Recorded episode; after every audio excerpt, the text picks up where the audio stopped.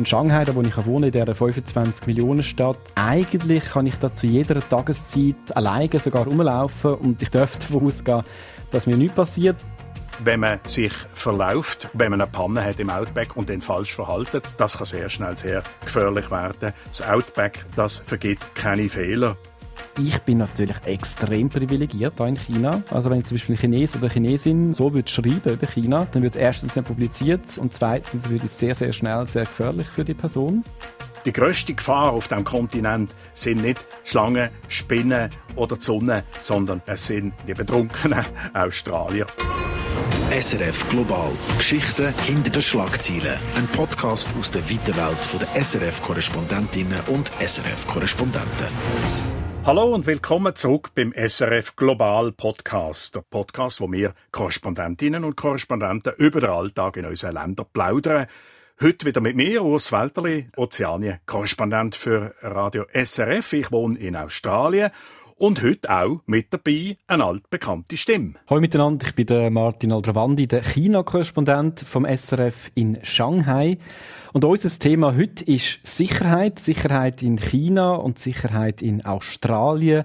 Ein Thema, wo man ja sowieso eigentlich überall damit konfrontiert ist, auf der ganzen Welt, wenn man jetzt irgendwo in die Ferien fliegt. Und da fragen sich sicher viel, ähm, muss man da Angst haben? Auf was muss man aufpassen? Gibt es vielleicht sogar Terrorgefahr an bestimmten Zielen? Also ganz wichtige Fragen, die wir zumindest versuchen werden, die zu beantworten. Da möchte ich zu dem Thema ganz ein etwas sehr Wichtiges vorab schicken.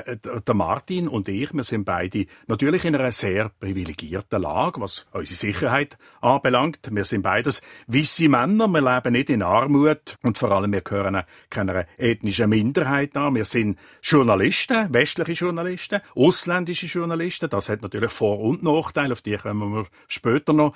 Aber alles in allem muss man doch sagen, wir sind in einer privilegierten Lage und das sind wir uns sicher auch bewusst. So, jetzt aber zu meiner ersten Frage an dich, Martin. Wie fühlst du dich eigentlich in China? Sicherer oder weniger sicher als in der Schweiz? Ja, das ist eigentlich noch schwierig zu beantworten. Einerseits fühle ich mich recht sicher in China als Privatperson. Also wenn es jetzt darum geht, von wegen Überfall, Einbrechen oder irgendwie Diebstahl, ähm, da kannst du wirklich in Shanghai, da wo ich wohne, in dieser 25 Millionen Stadt, eigentlich kann ich da zu jeder Tageszeit, fast an jedem Ort, alleine sogar rumlaufen und ich dürfte davon ausgehen, dass mir nichts passiert. Stichwort Polizeistaat mit allen Vor- und Nachteilen. Das ist in der Schweiz sicher ganz anders. Als Journalist ist es dann nochmal ein bisschen anders, ist es ein anderes Thema, vor allem was auch meine Interviewpartnerinnen und Interviewpartner angeht. Da ist es genau umgekehrt, aber über das reden wir vielleicht nachher noch.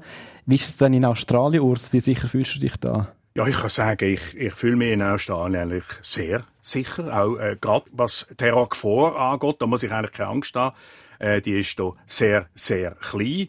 Das hat natürlich nicht zuletzt damit zu tun, auch, dass äh, nach 9-11 äh, da über 90 Antiterrorgesetze eingeführt worden sind, von stärkerer Überwachung bis zu stärkeren Recht für Geheimdienst. Und äh, das hat massiven Einfluss auf, auf die, die ganze Gesellschaft, ohne dass sie es äh, eigentlich merkt. Es gibt darum auch sehr viel mehr Polizeigewalt, Überwachung, auch im Internet. Äh, das macht mir, muss ich sagen, eigentlich mehr Angst als äh, die Gefahr von Terror, der schleichende Verlust von Freiheiten und die wachsende Macht vom Staat. Ja, das ist interessant. Also bei so Sicherheit äh, in Australien denke ich jetzt so als Außenstehende nicht unbedingt an Terror, sondern vielleicht irgendwie an Krokodil oder sonst Giftschlangen, gefährliche Tiere, irgendwie trockenes Gebiet, wenn man sich jetzt da irgendwie verlauft im Outback. Ist das kein so ein grosses Problem in dem Fall? Es ist ein Problem, wenn man wirklich äh, damit konfrontiert wird. Also du hast äh, eben Giftschlangen zum Beispiel. Klar, Australien hat die giftigsten Schlangen der Welt.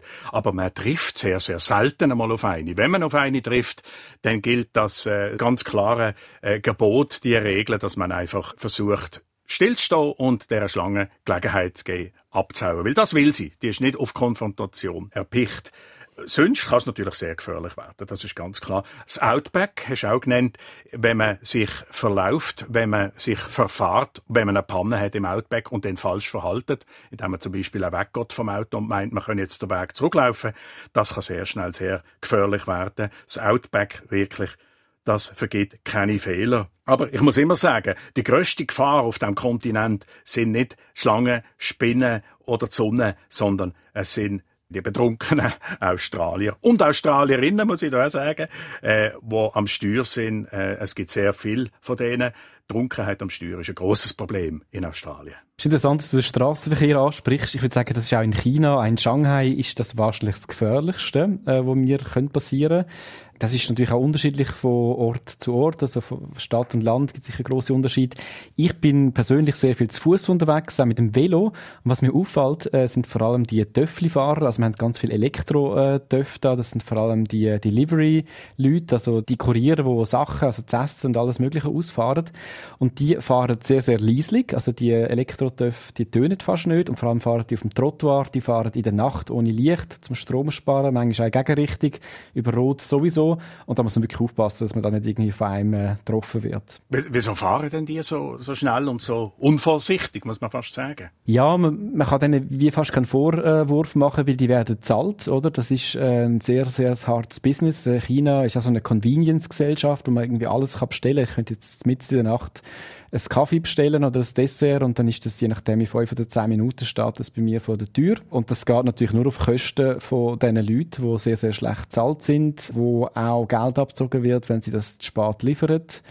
Ähm, ja, das ist das Problem. Und dann kann man auf die dann wie nicht verrückt sein, oder? Man geht dann wirklich auf die wenn dann die halt auf dem Trott waren, einem auf äh, die Seite. Also eine richtige Cutthroat Economy, wenn man dann äh, auf, auf Englisch sagen. Ja, muss man leider sagen, ja.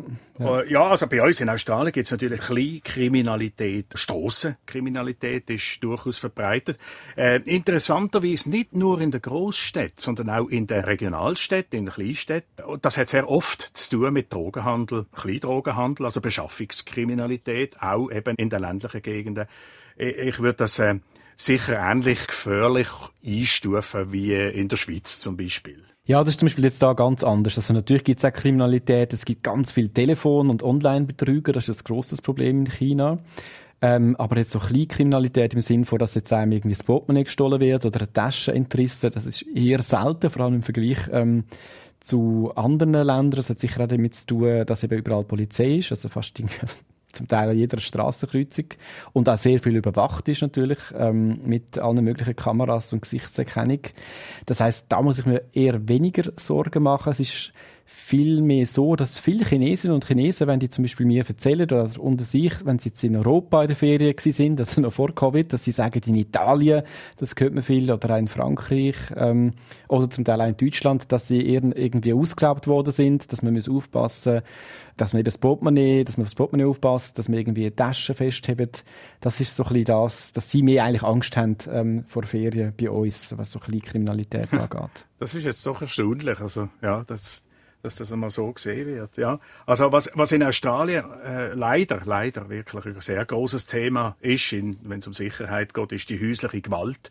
Das ist äh, wirklich, kann man sagen, schon fast ein endemisches Problem. Mhm. Eine, wenn nicht mehr, mehr Frauen pro Woche werden von ihrem Partner, ein sogenannter Intimate Partner, also mit dem, wo sie zusammenleben oder oder eine Beziehung haben, äh, ermordet, tötet. So, äh, man nennt das den Domestic, Polizei nennt das Domestic, we are going to a domestic. Sie rücken aus zu einem äh, Fall von häuslicher Gewalt. Das ist buchstäblich eine Routine. Das machen die mehrfach im Tag.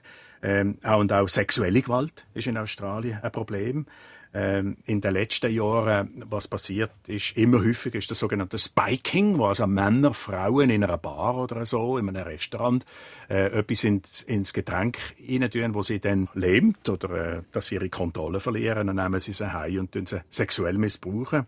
Äh, katastrophale Situation. Also da kommen immer mehr Fälle äh, zutage von, von dem sogenannten Spiking. Und warum nimmt denn das als eine häusliche Gewalt? Würdest du sagen, hat das jetzt zugenommen oder ist das schon immer das Problem in Australien? Ja, das, das ist eigentlich, seit ich in Australien lebe, und das ist jetzt 30 Jahre, ist das ein Problem, ein großes Problem. Und zwar hat man früher halt einfach nicht darüber geredet. Früher ist das halt so, äh, ja, das ist halt in den eigenen vier Wänden geblieben, wenn der, der Mann äh, die Frau verprügelt hat. Ah, ich muss jetzt hier als Klammer sagen, es gibt es auch umgekehrt. Äh? Also es gibt auch Frauen, die Männer verprügeln und, und missbrauchen. Also das ist nicht ganz so einseitig. Ähm, aber es ist häufiger ein Mann, der die Frau missbraucht, körperlich misshandelt. Und äh, das, in der heutigen Zeit redet man einfach mehr darüber. Es gibt auch äh, Aktionen, Öffentlichkeitsmaßnahmen, äh, wo man den Leuten sagt, äh, du bist kein Mann, wenn du eine Frau schloss, oder? Zum Beispiel. Und äh, du bist äh, ein Loser, ein Verlierer und das ist eine ganz, ganz schlimme Sache. Und, äh, aber ich glaube nicht, dass es wahnsinnig viel nützt, vor allem auch im Zusammenhang mit wirtschaftlichen Problemen, gerade jetzt in Covid-Zeiten, wo viele Leute ihren Job verloren haben. Das führt zu Frustration, das führt sogar zu Depression, äh, zu, zu natürlich finanziellen Schwierigkeiten, massiven finanziellen Schwierigkeiten in Familien. Das wiederum führt dann zu einer erhöhten Gewaltbereitschaft unter gewissen Leuten. Mhm, mhm. Eben, du würdest sagen, die Präventionsmaßnahmen oder auch Aufklärung in der Öffentlichkeit, das nützt gar nicht so viel? Nein, sicher nicht so viel, äh, wie man würde hoffen. Äh, es hilft sicher in Einzelfällen. Was, es, äh, was ich auch schon mal gelesen habe, ist, dass es so Selbsthilfegruppen gibt von Männern, die eben gewaltbereit sind gegenüber ihren Partnerinnen. Und ähm, ich glaube, der persönliche Austausch, wie man kann lernen, seine Rage, was heißt, seine, seine Wut unter Kontrolle zu behalten, der ist fast wirkungsvoller als eben so Öffentlichkeitskampagnen. Würdest du nur sagen, unterscheidet sich denn jetzt Australien zu, zu anderen, sagen wir jetzt mal, westlichen Ländern? Oder ist es etwa so gleich, wie das in der Schweiz oder in anderen Ländern ist? Meines Wissens gibt es äh, in allen äh, Ländern gibt's die äh, häusliche Gewalt. Wahrscheinlich gibt es die schon seit Mann und Frau zusammenleben. Es ist aber auf jeden Fall so, dass in Australien das ein ganz besonders großes Problem ist. Übrigens auch in Neuseeland und in gewissen südpazifischen Staaten. Äh, das hat also irgendwie vielleicht mit der Region zu tun oder vielleicht auch mit der Kultur, die da unten herrscht auf eine gewisse Art und Weise. Das ist doch eine sehr stark männliche Kultur, vielleicht auch ein bisschen eine Macho-Kultur in, in diesen Ländern. Ja, man stellt sich immer so ein bisschen vor in Australien, das sind halt so ein bisschen easygoing und die nehmen das irgendwie locker, aber dann ist das irgendwie so ein ein Klischee natürlich. Ja. Ähm, auch in China gibt es äh, häusliche Gewalt. Es hat auch wieder mehr Übergriffe. Also es gibt mehr Übergriffe, die bekannt sind. Mir hat eine Expertin gesagt, äh, die betreibt auch ein Beratungstelefon, auch ein Hilfsangebot machen die. Das hat vor allem zugenommen, weil einfach mehr ähm, Fälle gemeldet werden. Das ist wahrscheinlich ähnlich wie in Australien. Es gibt seit ein paar Jahren auch ein entsprechendes Gesetz in China und die Expertinnen und Aktivistinnen und so, die sagen, ähm, zumindest müssen jetzt das Behörden viel ernster nehmen als früher. Also es wird, gibt mehr Anzeigen, es wird mehr darüber geredet. Ähm, aber es ist natürlich nach wie vor da. Und andererseits ist die Medienberichterstattung natürlich zu allem in China gelenkt. Also es wird dann je nachdem zensuriert. Das ist jetzt ein Thema, das die Regierung nicht immer direkt betrifft. Äh, da wird auch in den sozialen Medien gross darüber geredet. Es hat äh, in den letzten paar Jahren eigentlich immer wieder ganz, ganz krasse Fälle gegeben, wo Freundinnen ähm, oder Ehefrauen ermordet worden sind. Also äh, in einem Fall ist es eine Influencerin gewesen, ähm, wo angezündet worden ist von ihrem Ex-Freund ist das sogar gewesen. Äh, Im anderen Fall eine Frau, die getötet worden ist und dann verhackt und dann in einem Koffer irgendwie weggebracht, also die äh, Überreste. Das sorgt dann immer für sehr, sehr viel Aufmerksamkeit. Also es ist ein Thema, das jetzt in der Öffentlichkeit da ist. Ähm, aber wie du auch vorhin gesagt hast, Urs, das ist ähm, eigentlich ein Problem, was es halt schon seit sehr, sehr langem gibt. Mm. Ja, ja, es ist auf jeden Fall, äh, und, und du hast äh, schon Medien an, angesprochen, die Medien spielen äh, eine sehr große Rolle, ganz generell natürlich, wie in einem Land Sicherheit wahrgenommen wird.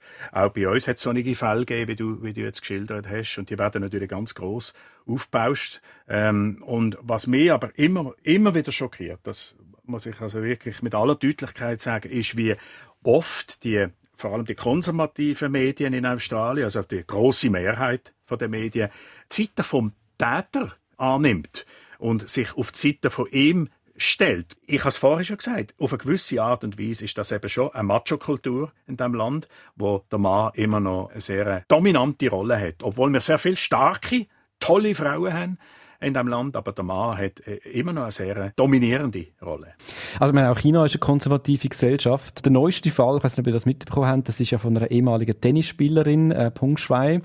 Die hat äh, einem hochrangigen Politiker äh, vorgeworfen, sie zum Sex gezwungen zu haben. Und das ist, ein, äh, also es ist da eingeschlagen wie eine Bombe. Äh, und das ist dann relativ schnell natürlich alles zensuriert worden. Die Medien haben überhaupt nicht darüber berichtet. Da sieht man dann auch wieder, eben, wenn sie irgendwie gegen den Staat geht oder gegen, äh, gegen höhere Politiker, dann wird es in China sehr schnell, sehr schwierig. Darum eben nochmal äh, das Stichwort Polizeistaat, wo es einfach sehr, sehr schwierig ist, über so etwas dann äh, völlig frei äh, in der Öffentlichkeit zu reden. Also die, die omnipräsente äh, Überwachung. Äh, eben, du hast es am Anfang ja angesprochen. Ich bin natürlich extrem privilegiert ähm, da in China und mit meinem Schweizer Pass sowieso. Also wenn ich zum Beispiel ein Chines oder Chinesin oder ein Journalist jetzt da so würde schreiben über China, äh, sich auch kritisch würde äußern gegen den Staat, dann wird es erstens nicht publiziert äh, und zweitens würde es sehr, sehr schnell sehr gefährlich für die Person.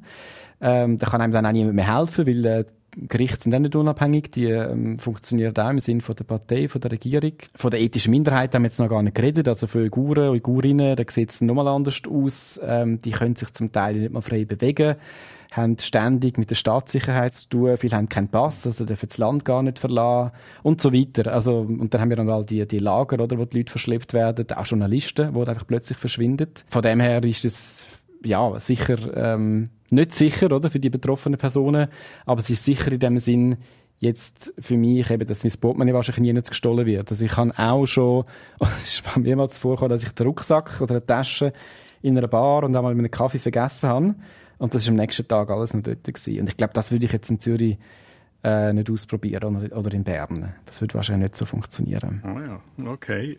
Also ich, ich habe ja äh, vorher die Antiterrorgesetze, die 90, rund 90 Antiterrorgesetze äh, erwähnt, wo wir da eingeführt haben, seit 9-11, übrigens die höchste Zahl an, an Terrorgesetzen auf der ganzen Welt. Äh, ja, klar, man kann sagen, die sorgen für eine gewisse Sicherheit, äh, das sagt jedenfalls die Regierung, aber äh, sie machen auf jeden Fall die Arbeit von Journalisten und Journalistinnen deutlich schwieriger. Vor ein paar Jahren hat es äh, sogar Razzien gegeben von Medienhäusern, weil sich Journalisten kritisch geäußert haben in einem Bericht und ähm, auch Whistleblower Informationen veröffentlicht haben. Und da muss man sagen, da steht man buchstäblich fast schon mit einem Bein im Gefängnis, wenn die Gesetze, die, die verschiedenen Gesetze wirklich dann auch angewendet würden. Also die Flut von Gesetzen gegenüber meiner Arbeit als äh, Journalist, die macht mir auf jeden Fall Angst. Ich bin aber auch immer wieder erstaunt, wie wenig Bevölkerung eigentlich weiß, dass ihre Rechte und ja, ihre Demokratie, kann man sogar sagen, in einer äh, fast in einer Art Salamitaktik immer mehr be beschnitten wird. Ich, ich habe letztens mit einem Bürgerrechtler über das geredet und er hat mir gesagt, dass sie halt, weil, weil die meisten der Meinung sind, dass die Gesetze SEOs selber nicht betreffen es sind ja nur da die bösen Muslimen, wo man da im, im Auge hat und so, aber da nicht der, der, liebe Johnny, der weisse angelsächsische Johnny oder Jane, äh, die sind nicht von dem betroffen. Aber das ist äh, nur bedingt richtig, weil zum Beispiel die Metadaten von unseren Telefonanrufen, die werden zwei Jahre lang gespeichert und Geheimdienst, Polizei, haben praktisch ohne richterliche Befugnis Zugriff auf die Daten, wenn sie es wollen. Äh, und das ist, das ist nur eine von vielen solchen Massnahmen, wo wirklich jede, jeder Bürger, jede Bürgerin äh, zwar nicht unbedingt unmittelbar, aber doch direkt betreffen. Aber würdest du sagen, dass die Leute oder die Bevölkerung ist quasi bereit, das zu opfern, weil sie das Gefühl haben, das gibt ihnen eine gewisse Sicherheit, oder ist es einfach eine Ignoranz, dass man es gar nicht weiß und sich für das gar nicht interessiert? Ich glaube, es ist eine Mischung von beidem. Es ist ganz klar, viele Leute wissen es gar nicht. Weil die Regierung tut nur gewisse von diesen Gesetzen, die, die wirklich spektakulär sind, an die große Glocke hängen. Also, und, äh, Medien, die spielen da natürlich mit, die, die wirken wie ein Megafon für die Regierung, äh, wo sagen, ja, das ist, wieder, das ist jetzt gegen islamistischen Terror und das greifen die auf und dann wird auch wieder irgendwann einmal einer, einer verwünscht, irgend so Jugendlicher, der irgendeine falsche Webseite von IS angeschaut hat und eben dank deren Überwachung verwünscht wird und dann äh, wird auch da vorgeführt. Und da werden die Leute bestätigt in ihren Vorurteilen. Erstens einmal gegenüber äh, Muslimen. Äh, der Rassismus gegenüber muslimischen Mitbürgerinnen und Mitbürgern ist sehr, sehr groß in Australien leider. Aber eben auch, sie fühlen sich bestätigt, dass es eben notwendig ist, dass man die Gesetze hat. Aber ich würde sagen, eine große, eine große Gruppe von der Bevölkerung ist sich nicht einmal bewusst, dass es die Gesetze gibt. Aber du würdest jetzt sagen, Australien ist immer noch ein Rechtsstaat, oder? Also die Gesetze, die werden angewendet. Es ist auch ein unabhängiges Gericht, wo dann das irgendwie die Leute verurteilt oder auch nicht. Man kann sich da wehren. Weil das ist in China dann nicht so, oder? Da entscheidet dann einfach die Behörde, was dann gemacht wird, oder es gibt zum Teil auch gar keine Verhandlung und die Leute verschwinden einfach irgendwie und man weiß gar nicht, was mit denen passiert. Das ist absolut richtig. Da, da hast du ganz recht. Also mit, China können wir uns sicher nicht vergleichen da. Also, zum Glück sind wir noch nicht so weit. Wobei, ich weiß aus persönlichen Gesprächen mit gewissen Politiker, und ich, das sind wirklich nur Politiker gesehen, nicht Politikerinnen, wo sich sehr wohl eine Situation in China wünschen würden, wenn das gächte, die komplette Überwachung. Und äh, die sagen das relativ offen, dass sie sagen, äh, schau, wie, wie wunderbar das China funktioniert. Da ist eine gewisse Bewunderung für wie gut China seine Gesellschaft kann kontrollieren kann. Und äh, das, das erstaunt mich immer wieder. Das macht mir auch Angst, oder? Äh, eben vor allem, weil immer wieder solche Gesetze eingeführt werden. Ich habe vorhin gesagt, Salamitaktikmäßig. Äh, das macht mir schon äh, Sorgen, wenn man sich überlegt, wo das kann anführen. Ich denke jetzt nicht, dass wir äh, irgendwie nächstes Jahr in einer Situation China aufwachen. Aber wenn es so weitergeht, die Rechte werden eindeutig beschnitten und das sagen auch unabhängige Experten. Das ist ganz klar. Das finde ich immer so krass, wenn man das hört, zum Teil von anderen demokratischen Ländern, dass das die Leute offenbar gar nicht schätzen wissen, oder was sie für Recht haben. Ähm, und dass man da irgendwie bereit ist, das aufzugeben. Also ich merke das einfach, seit ich in so einem Land wohne wie China, wie wichtig, wie wichtig das ist dass man kann sicher sein dass einem nichts passiert oder dass nicht einfach irgendwie danach jemand äh, an die Tür klopft und irgendwie Leute mitnimmt. Ja, das ist offenbar irgendwie in der demokratischen Gesellschaft ist das einfach selbstverständlich, ja, dass das sehr äh, hart erkämpfte Rechte sind, wo man nicht einfach so sollte ähm, aufgeben. Aber das ist wahrscheinlich ein anderes Thema. Du hast schon angesprochen, die ganze Überwachung, die ist wirklich da so in, in China. Ähm, zum Beispiel, wenn ich jetzt in die U-Bahn will in Shanghai, muss ich jedes Mal, wie am Flughafen, durch so einen Metalldetektor durch und ich muss auch Taschen, Rucksack auch, so einen Röntgenapparat äh, durchlassen. Beim Bahnhof auch, also beim Zug sowieso. Und beim Flugzeug ist es eigentlich zweimal, also im Flughafen. Da muss ich, beim, wenn ich ins Flughafengebäude reingehe und dann nachher auch nochmal nach dem Check-in auch nochmal mich so kontrollieren lassen. Plus natürlich Gesichtserkennung. Das wird auch beim Bahnhof, ähm, meine biometrischen Daten, Inlandsflüge sowieso. Das wird genauestens kontrolliert. Und bei den muslimischen, also vor allem bei den Uigurinnen und Uiguren, ist es zeitlang so gewesen, zum Teil glaube ich immer noch, dass die nochmal zusätzlich auch kontrolliert worden sind. Also fast mehr oder weniger offiziell ähm, jeweils rausgenommen worden sind und dann einmal genauer ja, geprüft worden sind. Und das wird dann einfach auch so angenommen. Da kann man sich auch nicht dagegen wehren. Das ist dann einfach das Gesetz. Was zum Teil noch so ein bisschen absurd ist, ist äh, beim Verkehr. Ähm, wenn ich jetzt über die Straße laufe, wenn es rot ist, es gibt da Kreuzung ganz in der Nähe von meinem Büro mit grossen Kameras und grossen Bildschirmen wo dann einfach immer gewarnt wird. Und da gibt es auch so eine Stimme, die sagt, Moment, Sie dürfen noch nicht laufen, wenn wir jetzt schon auf die Straße gehen, ähm, oder jetzt dürfen Sie. Und da gibt es dann auch Fotos mit Leuten, die quasi über Rot gegangen sind ähm, und dann abrangert werden. Und dort geht wirklich niemand, da traut sich niemand, bei Rot über die Straße zu laufen, weil man dann sonst so ausgestellt ist. Also das ist dann so ein bisschen wirklich in allen Bereichen vom Antiterror bis zum Straßenverkehr ist äh, eine sehr große Überwachung da, auch bei diesen Daten, auch wie das alles genutzt wird, das ist völlig unklar. Es gibt es mittlerweile eine gewisse Diskussion bei der kommerziellen Nutzung von Daten, also bei kommerziellen Anbietern, aber so was der Staat angeht, die haben eigentlich Zugriff auf alles Mögliche. Da braucht es jetzt wahrscheinlich auch keine richterliche Verfügung oder so. Ist notiert also, jetzt wissen wir es, wenn wir das nächste Mal nach China reisen, äh, nicht bei Rot über die Straße laufen. Die Überwachung die geht also bis zum Fußgängerstreifen. Äh, aber eben, wegen der gefährlichen Lieferdienst, die machen einem schon, die können einem böse verletzen. Immer über die Schulter schauen, ob nicht von hinten ein leises Velo kommt. Ich denke, das ist ein guter Tipp für alle, die einmal in China möchten Ferien machen möchten.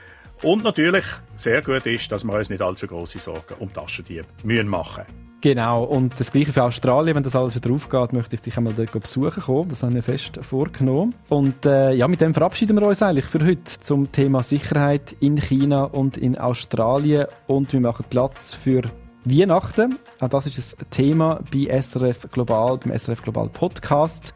Und darum könnt ihr euch auf unseren Weihnachtspodcast freuen, auf unsere Weihnachtsepisode und das genau da in drei Wochen. Und falls ihr Feedback oder Fragen habt zu dieser Episode, zum Podcast oder auch an uns Korrespondentinnen und Korrespondenten, dann schreibt uns einfach eine Mail an studio.srf3.ch oder schaut auf äh, srf3.ch vorbei. Dort hat es ein Formular parat für euch. Wir freuen uns immer riesig über Post. Also selbst in Australien schauen wir, was ihr über uns denkt. Und wenn ihr natürlich Fragen habt, immer gern sind wir bereit, hier zu antworten. Auch hier in China, auch wenn es momentan ein bisschen länger geht wegen Covid, aber die Post kommt meistens an. Das wäre es für heute. Vielen Dank fürs Zuhören. Euch bis bald und tschüss zusammen. SRF Global. Geschichten hinter den Schlagzeilen. Ein Podcast aus der weiten Welt der SRF-Korrespondentinnen und SRF-Korrespondenten.